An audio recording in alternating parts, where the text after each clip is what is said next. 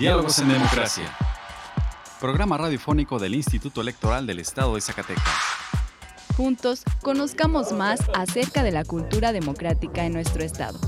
Escúchanos todos los miércoles a partir de las 4.30 de la tarde por la frecuencia del 97.9 de FM del Sistema Zacatecano de Radio y Televisión. Diálogos en Democracia. Esto es Diálogos en Democracia. La pluralidad como lenguaje único donde todas las voces sean escuchadas. Diálogos en Democracia. Programa radiofónico del Instituto Electoral del Estado de Zacatecas. Un acercamiento a la diversidad de ideas y pensamientos. Comenzamos. Diálogos en Democracia. Muy buenas tardes, les saluda Carolina López y junto con mi compañera Diana Andrade les damos la bienvenida a Diálogos en Democracia, un programa radiofónico desarrollado por el Instituto Electoral del Estado de Zacatecas. Agradecemos su compañía a una emisión más. En el programa de hoy en nuestra sección de entrevista, hablamos con el consejero electoral del Instituto Electoral del Estado de Zacatecas, Carlos Casas Roque, sobre los resultados de la consulta infantil y juvenil 2021. Además, Víctor Trejo nos habla sobre la distritación electoral en nuestra sección de Hablemos de. Además, les informaremos de las últimas noticias del ámbito electoral en nuestra sección de Breves Electorales. Ahora vamos a nuestra primera sección de efemérides.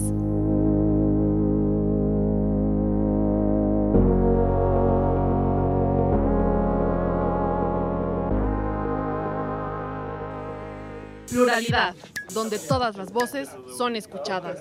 Diálogos en democracia. Esta semana en la historia. Efemérides.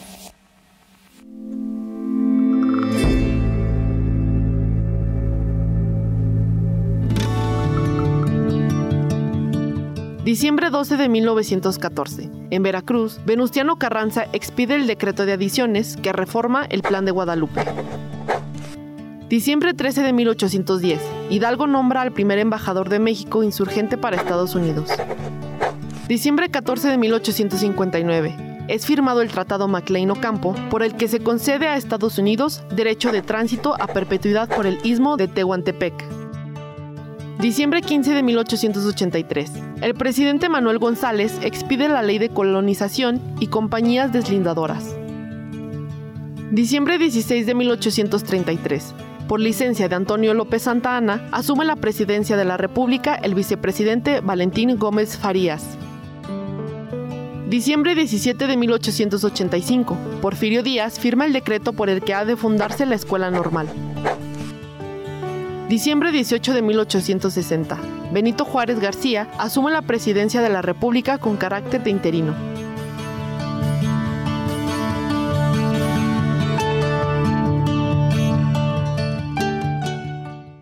Libertad de elegir y decidir es solo nuestra. Diálogos en democracia. Diálogos en democracia. En nuestra sección de entrevista, el consejero electoral del Instituto Electoral del Estado de Zacatecas, Carlos Casas Roque, nos habla sobre los resultados de la consulta infantil y juvenil 2021. Conversando con personalidades del ámbito político electoral. Entrevista. El día de hoy nos encontramos con el consejero electoral Carlos Casas Roque, quien acaba de concluir la presidencia de la Comisión de Capacitación Electoral y Cultura Cívica del IES para platicarnos acerca de los resultados obtenidos en la consulta infantil y juvenil 2021 llevada a cabo todo el mes de noviembre. Licenciado, muy buenas tardes. Gracias por acompañarnos en Diálogos en Democracia. Para platicarnos cuál fue el objetivo de esta consulta infantil 2021. Bien, Carolina, hay que empezar por eh, comentar que esta eh, consulta infantil y juvenil tuvo una preparación previa, es decir, se hicieron análisis eh, acerca de cuáles serían los temas que más eh, les, les, importaban a las niñas, niños y adolescentes del rango de edad o de los rangos de edad que eh, comprenden esta consulta, es decir, de 3 a 17 años, en diferentes rangos, de 3 a 5 años, de 6 a 9 años, de 10 a, de 10 a 13 años y de 14 a 17 años. Entonces, después de un, un, una prueba piloto, un programa piloto que se hizo, se, llevó, se llegó a la conclusión de que los temas más importantes que les, les atañen a las niñas, niños y adolescentes de estas edades era lo que tenía que ver con el cuidado al medio ambiente, con el bienestar y con los derechos humanos de las niñas y de los niños. Entonces, después de este trabajo previo, cuál fue el objetivo que determinó el INE y, las instituciones especialistas en, el tratamiento de niñas, niños y adolescentes. Bueno, pues determinaron que el objetivo era que se abriera un espacio de, participación y de reflexión en donde las niñas, los niños y adolescentes pudieran emitir sus opiniones y que a su vez esas opiniones sean tomadas en cuenta por la gente adulta y por las instituciones que, tienen el deber de hacerlo. Eh, obviamente eh, eh, se derivaron también ciertos objetivos específicos de esta consulta. Te voy a comentar cuáles fueron los más importantes.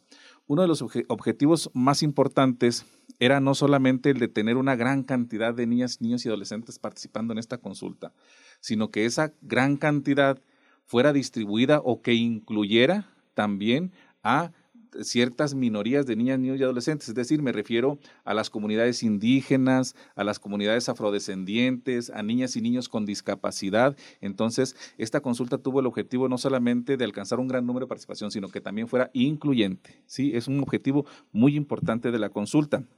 Aparte también eh, tuvo eh, como objetivo que con los resultados que se obtengan de esta consulta infantil y juvenil, las instituciones académicas, las instituciones eh, gubernamentales, eh, de la sociedad civil, puedan eh, sistematizar, no sistematizar los resultados, sino que más bien puedan, de los resultados obtenidos, puedan ejercer o acciones que vayan encaminadas al ejercicio pleno de los derechos de las niñas y de los niños y de los adolescentes. Asimismo, en el caso de las instituciones gubernamentales, cuya obligación es generar políticas públicas para, para que se respeten los derechos de las niñas, niños y adolescentes, pues también generen esas políticas públicas y acciones que correspondan para el ejercicio pleno de los derechos de las niñas, niños y adolescentes.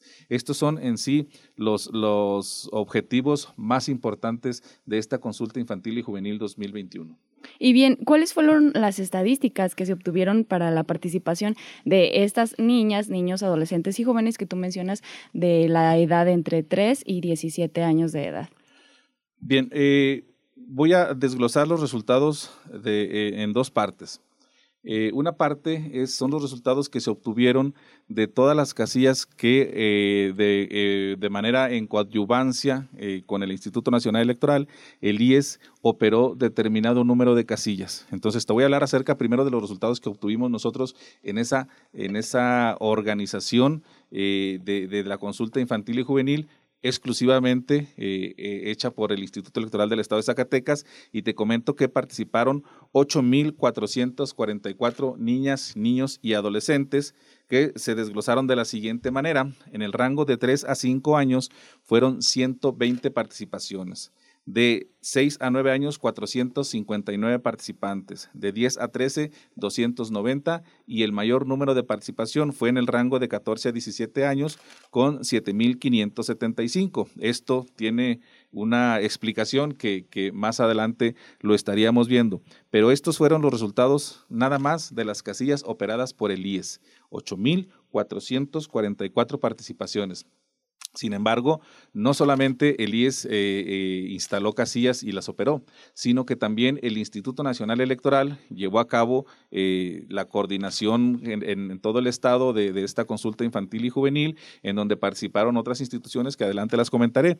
Ahorita comentaré únicamente los resultados generales. Y te puedo comentar que hasta ahorita, hasta ahorita todavía faltando por capturar algunas aproximadamente 3 mil boletas, hasta ahorita la participación va de 57 mil 495 participantes entre niñas, niños y adolescentes de 3 a 17 años de edad.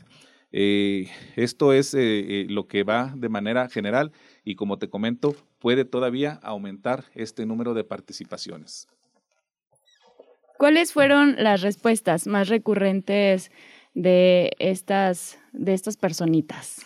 Bien, eh, e, esa, esa pregunta no te la puedo responder todavía porque eh, toda vez que la consulta concluyó el último día del mes de noviembre, en este mes de diciembre se está procediendo a llevar a cabo la captura y digitalización de los resultados únicamente por el momento cuantitativos. Entonces, eh, la sistematización y los resultados de, las, de, lo que los niños quisieron decir y opinar en cada uno de los cuestionarios que les correspondió, esa se va a tener eh, en los primeros meses del próximo año. ¿Y cuál fue la dinámica ahora en este caso de participación por motivo de la contingencia sanitaria? Bien, eso, eso es muy importante. Eh, eh, para cuando fue la consulta, que fue el mes pasado de noviembre, eh, y obviamente estamos todavía, digamos, en, en, una parte importante de la pandemia a nivel nacional, y como esta consulta es nacional, entonces se determinó que la mayor parte de la participación o de las, de las casillas, digámoslo así, fueran eh, instaladas o que la, la, captación de la votación fuera la mayor parte de manera virtual. Eh, esto aprovechando que eh, la gran mayoría de las instituciones educativas cuentan con algunas aulas de cómputo, con centros de cómputo, eh, cuentan con servicio de Internet. Entonces, lo que se hizo fue que el Instituto Nacional Electoral y el, IES, el IES y las demás instituciones participantes, pues hicieron las gestiones en los centros educativos principalmente para que la consulta pudiera desarrollarse de manera virtual. Sin embargo, esto no significa que eh, eh, de la manera tradicional no se hubiera hecho. Es decir, eh, principalmente las escuelas que atiende, por ejemplo, CONAFE en las zonas rurales muy alejadas, en la mayoría de ellas no se, no se cuenta al momento con servicio de Internet, en algunas otras escuelas eh, rurales de algunos municipios cercanos aquí a la cabecera también, eh, al no contar con servicio de Internet o con centros de cómputo, entonces ahí se determinó que la participación fuera eh, de la manera tradicional, es decir, con boletas impresas en papel. Entonces, las, la dinámica y las modalidades fueron dos, virtual y en papel. Sin embargo, la mayor parte o la gran parte de la, de la participación fue de manera virtual. Pudiera hablarte que, no sé, cerca de a lo mejor, a lo mucho, no sé, 7 o 10% de, de, de la participación fue de manera eh, tradicional en papel, pero la gran mayoría de manera virtual. También trabajaron con varias instituciones. ¿Quiénes fueron estos aliados estratégicos en la aplicación de la consulta y cuál fue el papel en específico del Instituto Electoral? Bien, eh, te comento los aliados estratégicos a nivel estatal. A nivel estatal, como te digo, la, coordinación, eh, digamos, general eh, de, la, de la consulta infantil y juvenil 2020 corrió a cargo del Instituto Nacional Electoral, que es el, el órgano eh, responsable de este ejercicio. Sin embargo, este órgano integró un grupo de coordinación. Este grupo de coordinación eh, se invitaron a, instituciones para que fueran los aliados estratégicos y estuvo integrado eh, por la Secretaría de Educación, la CIPINA, Derechos Humanos, cuáles otras derechos humanos, el CONAFE principalmente también. Entonces, estas son las, las instituciones aliadas a nivel Estado para llevar a cabo la consulta infantil y juvenil. Obviamente nosotros como parte del grupo de coordinación somos también aliados estratégicos del INE, pero nosotros eh, eh, como eh, aliado, digamos, más importante específicamente para este ejercicio, realizamos nuestra propia operación, operatividad de la, de la consulta infantil y juvenil. Pero esos fueron los aliados estratégicos a nivel estatal. Ahora, ¿qué hicimos nosotros? El Instituto Electoral del Estado también nos encargamos de obtener aliados estratégicos para nosotros operar las casillas que teníamos pensado instalar. ¿Y cuáles fueron nuestros aliados? Bueno, pues fue principalmente eh, todos los sistemas COBAIS, eh, nosotros este, eh, tuvimos contacto con la Dirección General de los COBAIS para solicitar la participación, que esta es ya la segunda ocasión que lo hacemos y tenemos la participación prácticamente de los 40 COBAIS que hay en, todo el estado. Eh, también tuvimos una participación, una entrevista muy, muy positiva con la directora de las preparatorias de la, de la Universidad Autónoma de Zacatecas, en donde también nos apoyó con la participación de los 13, de los 13 programas que hay en la, en la UAS de, de preparatoria, junto con sus, sus propios anexos que tienen. Entonces, estos fueron los principales aliados estratégicos. Aparte también la, la, una región educativa de, de, la Secretaría de Educación, en donde tuvimos la participación de varias escuelas primarias. Eh, la mitad de ellas fue de manera virtual, la otra mitad fue de manera eh, con boletas impresas. Eh, también tuvimos este, la participación de ellas de una organización no gubernamental también que participó por primera vez con nosotros, que es la organización denominada México por los Niños. México por los Niños, eh, con la participación o con la difusión que, que, realizó su responsable Valentín, eh, su responsable Jaime Vladimir Espinosa Herrera. Entonces, esta fue una participación muy importante también que tuvimos en esta consulta infantil y juvenil y fueron las, los aliados estratégicos que nosotros tuvimos para llevar a cabo nuestra, nuestra consulta infantil y juvenil. Y también quiero comentarte que no como área estratégico obviamente somos nosotros, pero también nos tocó operar una casilla aquí en las propias instalaciones. Entonces, nuestro personal, digamos que fue un aliado muy importante porque una nueva modalidad de esta consulta es que los organismos electorales también deberían instalar una casilla permanente durante todo el mes de noviembre.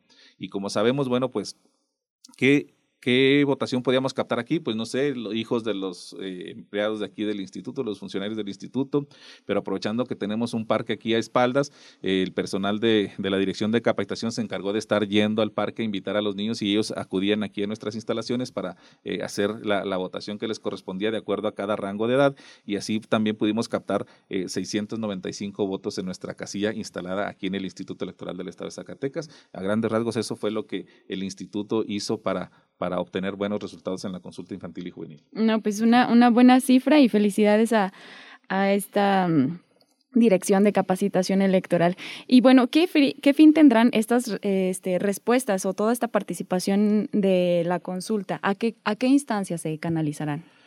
Bien, mira, eh, como te comenté hace un momento, en estos momentos se encuentra la etapa de, de, de la captura de los resultados. Eh, inicia en este mes de diciembre, es captura y sistematización de resultados únicamente por el momento cuantitativos, resultados cuantitativos y que tienen que ver con el total de participantes, con la, eh, el, rango de edad, el sexo o género, la entidad de participación, es decir, únicamente lo cuantitativo. Esto va a durar algún tiempo. Esperemos que para los primeros meses del, del, 2022 ya estemos llevando a cabo todo lo que es la difusión, no solamente de los resultados cuantitativos, sino también de los cualitativos. Es decir, una segunda etapa precisamente es eso, la sistematización de las expresiones de las niñas, niños y adolescentes. Esto lo que se pretende, lo que pretende hacer el INE es elaborar un documento que sea de una fácil lectura para que las niñas, niños y adolescentes también puedan entenderlo fácilmente de cuál fue eh, la mayor parte de las opiniones que ellos dieron en esta consulta infantil. Y obviamente la idea es que eh, los adultos eh, también puedan entender estos resultados, puedan entender cuáles fueron las opiniones de las niñas, niños y adolescentes, cuáles son los derechos que ellos quieren que, quieren ejercer plenamente y que nosotros los adultos debemos de respetarlos. Y sobre todo, ¿Cuál, fue, ¿Cuál va a ser el fin de estos resultados? Bueno, el Instituto Nacional Electoral tiene una, una mm, eh, eh, planeación de llevar a cabo eh, esta sistematización de los resultados cuantitativos, cualitativos, de elaborar muchos materiales para difundir los resultados a nivel nacional con el apoyo de, los grupos de coordinación, es decir, de las instituciones aliadas, eh, principalmente del Instituto Electoral del Estado de Zacatecas, en el caso de aquí de la entidad. Y una vez que se tenga todo este material, eh, se pretende entregar los resultados físicamente al Poder Legislativo Federal, es decir, tanto a la Cámara de Diputados como a la Cámara de Senadores, también a las instituciones instituciones del gobierno federal y de los gobiernos locales que se encargan de trabajar con niñas, niños y adolescentes. Esto es con la finalidad de que estas instituciones gubernamentales, asimismo las no gubernamentales de la, de la sociedad civil y las instituciones académicas, se, eh, eh, entregarles estos resultados. ¿Para qué? Para que se puedan emitir políticas públicas y acciones que vayan encaminadas al respeto de los derechos de las niñas, niños y adolescentes. Esto se estará dando en los primeros meses del año que entra. Bien, ya para finalizar, eh, consejero, ¿alguna información más que desea agregar que se nos haya pasado? Bien, eh, pedir a, todas las personas adultas que estén pendientes de los resultados. Eh, el Instituto Electoral del Estado generalmente en las casillas que, se operaron por parte de nosotros nos encargamos a veces de focalizar resultados, es decir, si tuvimos la mayor participación en, en el COBAES, o en las prepas, nosotros les vamos a focalizar los resultados tanto a prepas de la UAS como a COBAES para que sepan cuál, fue, cuál es la principal problemática que se puede estar dando al interior de estos eh, eh, sectores educativos. Y de ser necesario podemos nosotros acudir eh, con las, algunas instituciones especialistas de acuerdo a la problemática que se haya presentado mayormente y, hacer ejercer algunas acciones para hablar con los alumnos, los maestros, las maestras, los padres de familia y tratar de evitar que estos problemas sigan creciendo y que se puedan ejercer plenamente sus derechos en estos rangos de edad. Esto lo estaríamos haciendo en los próximos meses también, cuando ya se tengan los resultados cualitativos, no solamente cuantitativos, lo estaremos haciendo. Entonces también los adultos deben estar pendientes de estos resultados. El Instituto Electoral del Estado, el Instituto Nacional Electoral, vamos a estar haciendo difusión para que sepan cuál es la principal problemática y que en su caso pongan atención al ejercicio de los derechos de las niñas, niños y adolescentes. Hay que estar pendientes pues de estos resultados. Otra cosa muy importante es que eh, en todo momento eh, el Instituto Electoral del Estado de Zacatecas seguirá ejerciendo acciones o programas de cultura cívica durante todo el resto o durante todo el ejercicio que viene. Para eso ya aprobamos, unas políticas y programas en donde estamos implementando algunos programas de educación cívica y que eh, vamos a estar implementando con los sectores desde niños hasta jóvenes para, para seguir creando ciudadanía como lo hacemos año con año. Bueno, pues consejero Carlos Casas Roque, le agradecemos que haya estado con nosotros. Eh, eh, usted hasta el día de hoy presidía la Comisión de Capacitación Electoral y Cultura Cívica de ELIES. Reconocemos el trabajo que estuvo realizando como presidente de, esta comisión, a todo el personal de esta dirección y eh, pues le deseamos éxito en su nueva encomienda en su siguiente comisión. Agradecemos que haya estado con nosotros en Diálogos en Democracia y que nos haya compartido esta información acerca de la consulta Infantil y Juvenil 2021. Que tenga una excelente tarde. Igualmente, muy buenas tardes a todas y a todos. Representando el libre derecho a la elección. Diálogos en democracia. El IES protege los datos personales que recibe en el ejercicio de sus atribuciones.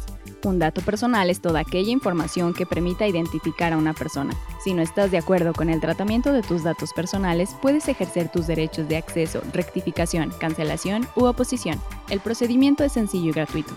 Comunícate al 492-92-20606, extensión 650, o en transparencia.ies.org.mx. Instituto Electoral del Estado de Zacatecas. Nuestra elección en la diversidad de, en la diversidad de pensamiento. Diálogos, en, democracia. En Hablemos de, nuestro compañero Víctor Trejo nos habla sobre la distritación electoral. Explorando ideas a través del diálogo. Hablemos de...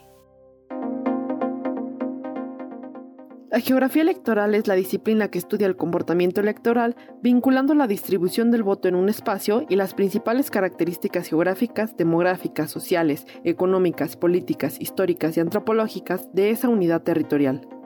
Por otro lado, la geografía electoral constituye el conjunto de técnicas utilizadas por los organismos electorales para establecer las circunscripciones, distritos y secciones electorales. Para una mejor organización, el Instituto Nacional Electoral realiza una subdivisión geográfica en el país en los que se ve reflejado el mandato de los ciudadanos.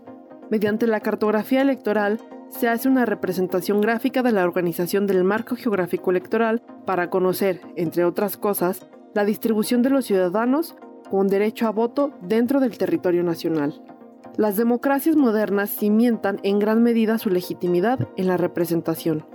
La expresión del sufragio universal está estrechamente vinculada a la idea de la igualdad del voto, en donde cada uno tiene el mismo peso e implica que cada escaño legislativo representa la misma cantidad de ciudadanos.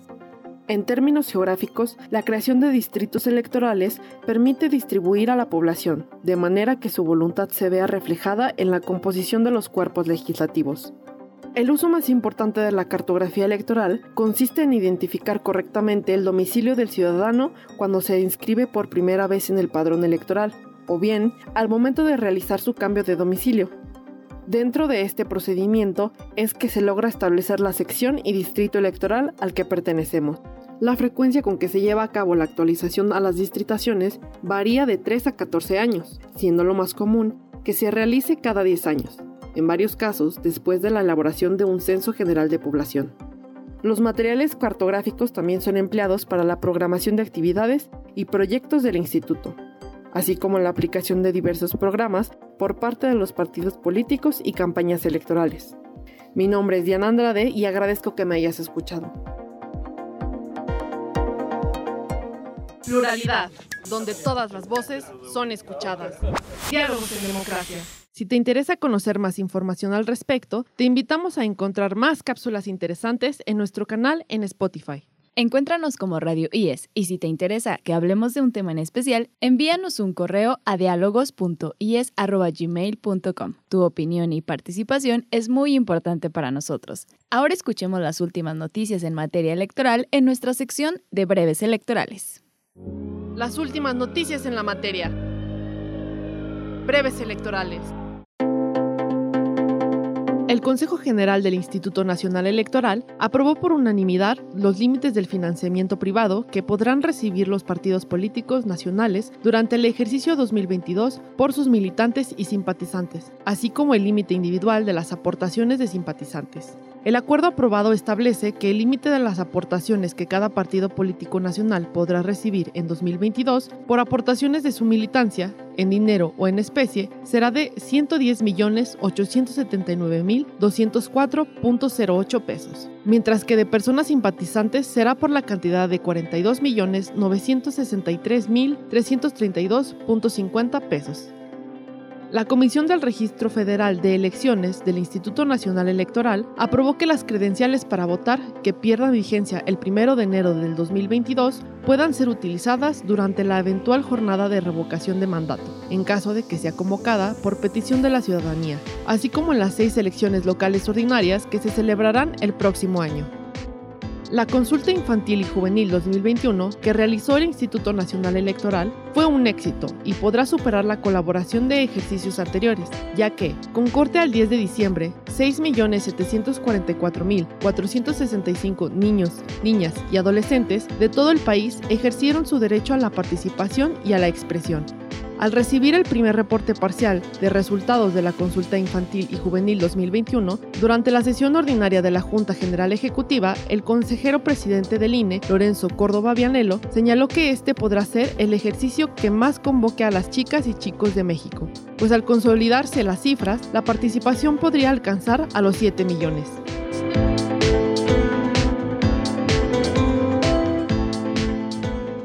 La libertad de elegir y decidir es solo nuestra. Diálogos en democracia. Diálogos en democracia.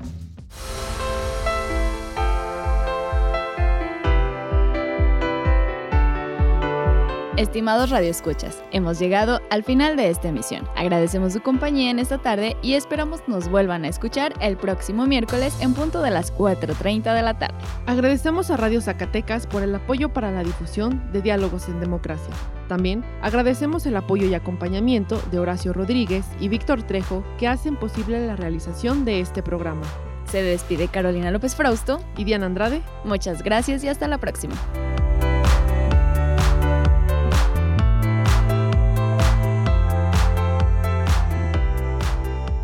Esto fue Diálogos en Democracia. Un espacio del Instituto Electoral del Estado de Zacatecas para la promoción del diálogo y la cultura democrática. Te esperamos en nuestra próxima edición. Diálogos en Democracia. Diálogos en Democracia.